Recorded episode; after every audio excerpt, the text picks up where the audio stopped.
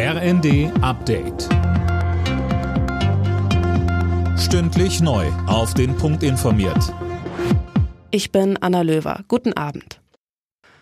Wie erwartet hat der wichtige deutsche Gasimporteur Uniper staatliche Hilfen beantragt. Um das Unternehmen zu retten, steht jetzt auch die Möglichkeit im Raum, die Kosten an die Kunden weiterzugeben. Dafür hatte der Bundesrat gerade erst die entsprechenden Gesetze gebilligt. Wirtschaftsminister Habeck. Das wäre eine plötzliche, sofortige Anpassung von Preisen und ein starker Markteingriff. Wir brauchen diese Option, damit wir agieren können, ob und welche und in welcher Ausformung sie gezogen werden, das muss sorgsam überlegt und sorgsam beschlossen werden. Neben den einfacheren Hilfen für Energiekonzerne hat der Bundesrat auch zugestimmt, dass Kohlekraftwerke wieder angefahren werden dürfen, um Strom zu produzieren. Außerdem müssen die Länder jetzt zwei Prozent ihrer Fläche für Windkraftanlagen bereitstellen.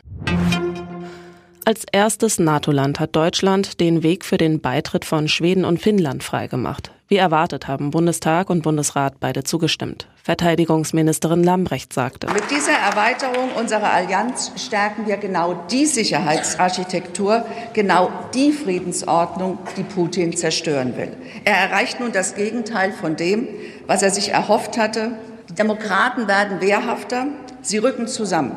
Der Westen, den er so verachtet, wird stärker, nicht schwächer. Auf einem Fest der SPD-Bundestagsfraktion sollen mehrere Frauen Opfer einer K.O.-Tropfenattacke geworden sein. Das berichtet der Tagesspiegel und beruft sich auf einen internen SPD-Chat. Demnach gibt es acht Betroffene.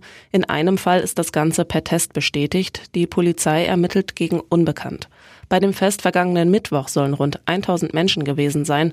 Auch Bundeskanzler Scholz war dabei. Alle Nachrichten auf rnd.de